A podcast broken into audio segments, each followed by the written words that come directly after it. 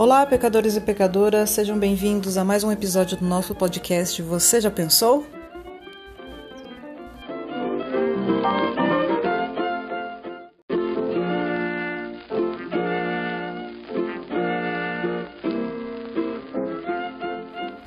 Bom, pessoal, nós estivemos falando nos últimos podcasts sobre como foi a minha experiência com o câncer de mama, como foi passar pelas decisões, a quimioterapia. E por último, eu queria falar sobre o relacionamento com as pessoas.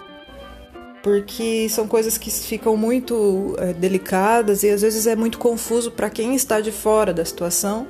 E para quem está passando pela, pela doença, é, às vezes não sabe lidar com as pessoas. Quando eu é, tornei público que eu tava.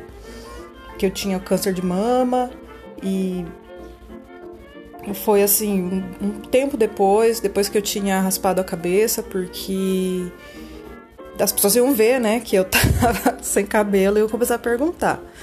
Mas eu deixei bem claro que eu queria minha privacidade. E que eu não queria, sabe, ficar respondendo perguntas e fazendo, é, às vezes, com visita. E isso foi muito importante, pelo menos as pessoas em geral que eu conheço, elas respeitaram muito. É, algumas foram visitar, né, dar um apoio moral a princípio, mas foram muito discretas, isso foi muito bom. É, algumas pessoas que você não via há milênios, elas surgem, ressurgem, elas ressurgem das trevas. Eu não sei se é porque elas têm dó, ou se elas realmente tinham alguma consideração por você e acabou que as nossas vidas foram se separando e aquele é o momento de voltar. É, na época eu tinha Facebook, então é mais fácil ainda de você achar as pessoas. E algumas apareceram, algumas pessoas que eu não fazia a menor questão de conversar vieram com umas conversas piedosas, sabe? Acho que a pessoa ficou com medo de eu morrer ou qualquer coisa assim. E mas é geralmente essas pessoas que, que ressurgem do nada, elas têm um sentimento muito egoísta, né? E algumas pessoas elas tendem a querer ajudar os outros, né, que estão em situação difícil por egoísmo, que elas querem se aparecer, porque elas querem mostrar o quanto elas são bondosas. Só que esse tipo de gente a gente conhece, reconhece de longe, né? Então, é... dispensa. Dispensa, não vai ter nada de errado se você falar, não, olha, acho que não precisa xingar a pessoa, mas poder falar assim. Não, tô, tô aqui, eu tenho pessoas que estão me apoiando e tudo. Não precisa se preocupar, não. Porque falsa piedade é é muito ruim, assim como ter dó dos outros. Ninguém precisa de dó, né? A gente só tá doente. Embora seja uma doença grave, não é uma uma situação de que precisa de dó e tudo mais. A não ser que a pessoa goste, né? Mas eu imagino que a maioria não gosta.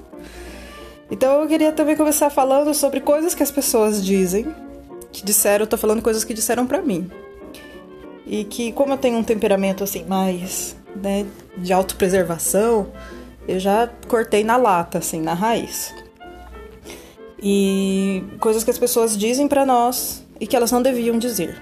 Então, se você conhece alguém que está passando por uma situação de doença, seja qual for, mas especialmente pelo câncer, não fala, não diga essas coisas.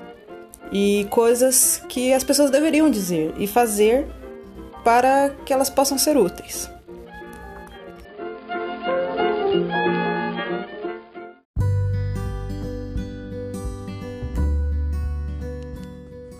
Começando por coisas que as pessoas dizem ou fazem e que não deveriam fazer ou dizer. É... Eu não sei se as pessoas fazem de boa intenção, eu não sei.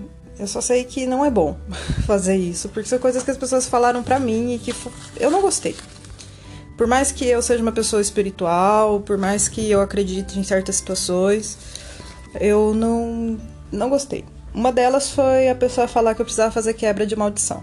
Para quem não está familiarizado com essa situação de, do que quebra de maldição, basicamente algumas algumas religiões aí acreditam que a gente precisa pedir perdão porque nós somos amaldiçoados por causa de pecados e erros que cometeram nossos avós, bisavós e pais e tralalá.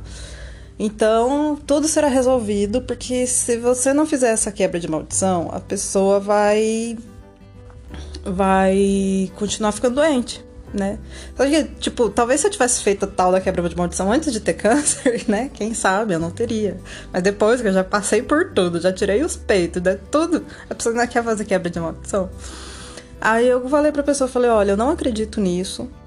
Eu não, não gosto desse tipo de, de, de situação. É, já passei por algumas situações de quebra de maldição, já quebrei, já desquebrei, já refiz. Não, não acredito nisso. Esse tipo de coisa não, não existe.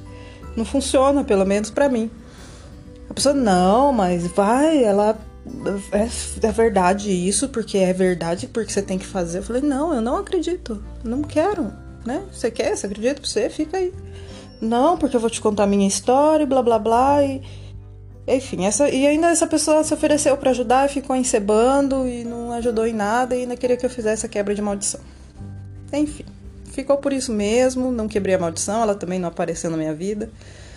E, e é isso, são coisas que, sabe, se você tem uma fé e falar pra pessoa que tá passando por uma situação de doença, falar, não, olha, eu tô orando por você, tô mandando energias positivas para você isso é bom, qualquer pessoa vai aceitar.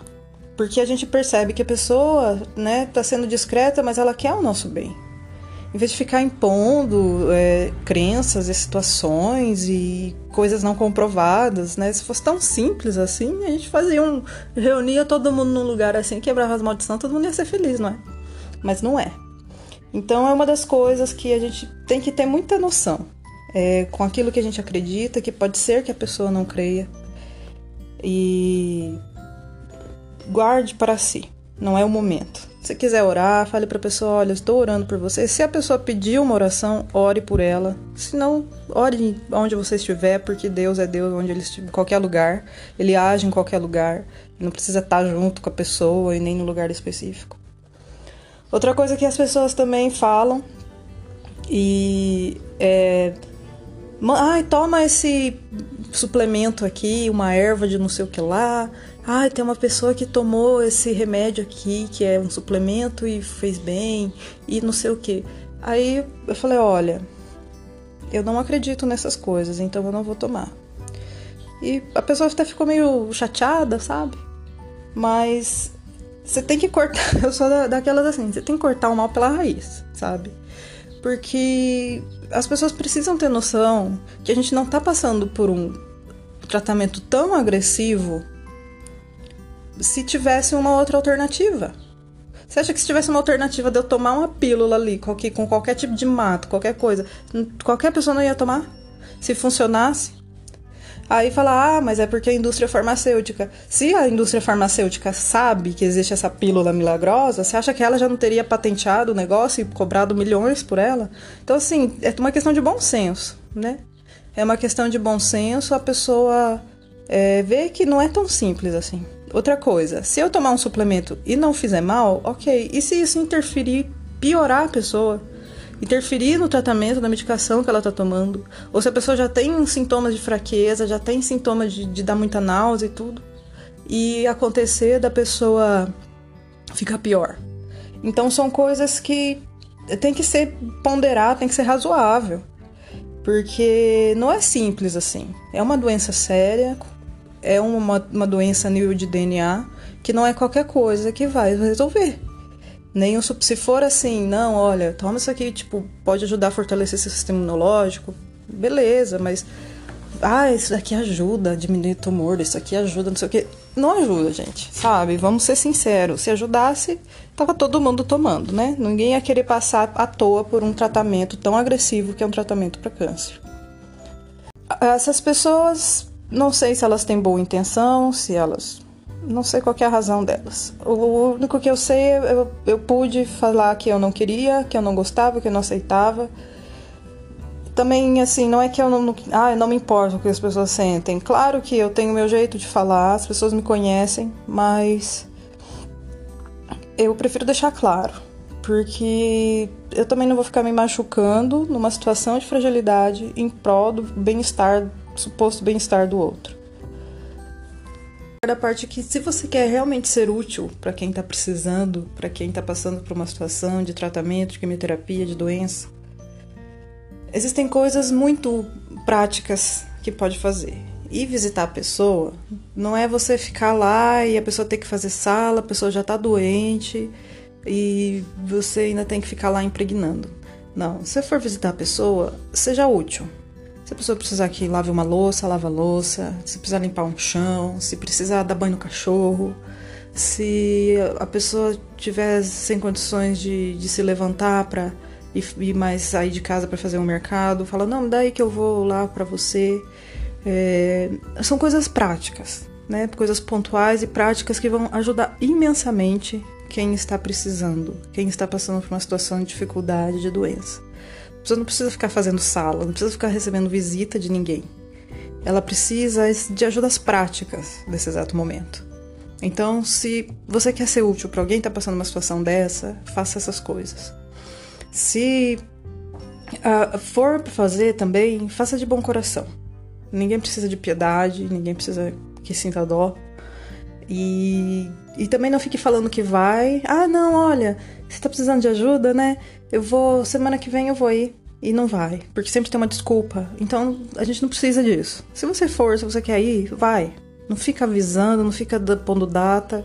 Se quiser ir, vai. Se não aparece outra pessoa, graças a Deus que vão aparecer outras pessoas para ajudar.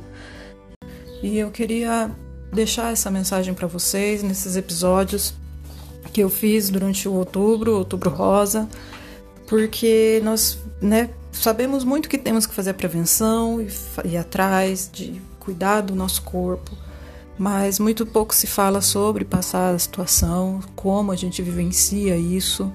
E se você está passando por isso, tem câncer de mama, se você conhece alguém que está passando, espero que tenha sido enriquecedor poder eh, passar essas informações do que eu vivi. Cada caso é um caso, mas algumas coisas são similares. E se você conhece alguém e quiser compartilhar, nós tam também estamos na, no YouTube com Você Já Pensou Podcast. E continue com a gente. Um abraço.